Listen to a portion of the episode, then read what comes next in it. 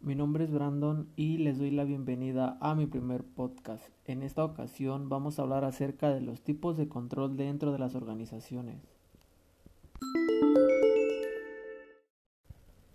Y bien, para comenzar a hablar acerca de este tema debemos de definir lo que es el concepto de control.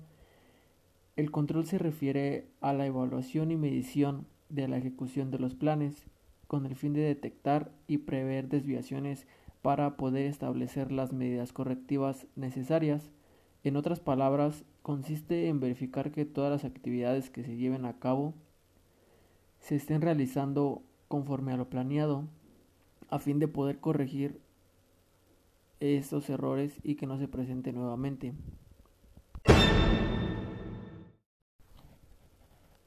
Para que el control sea efectivo se debe desarrollar como una unidad y aplicarse en todo tiempo a la empresa. Entonces tenemos la primera clasificación. El control preliminar es aquel que se efectúa antes de realizar las actividades, pudiendo así garantizar el éxito de la operación antes de emprender las acciones. Es el más deseable, ya que evita problemas anticipándose a ellos. Un ejemplo de este tipo de control es la aplicación de procedimientos ya que estos definen las acciones específicas y concretas a seguir. El control concurrente se ejerce de manera simultánea a la realización de actividades como un proceso continuo. En otras palabras, el control se lleva a cabo sobre la marcha corrigiendo las variaciones tan pronto ocurran. Finalmente tenemos el control posterior.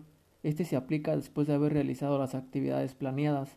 Se han reunido y analizado algunos datos para poder hacer las correcciones es el menos requerido por la empresa ya que se requiere de anticipación y de la notificación de los errores y las desviaciones, de lo contrario sería costoso. El control permite evaluar las ejecuciones tanto a nivel genérico como específico a fin de determinar acciones correctivas.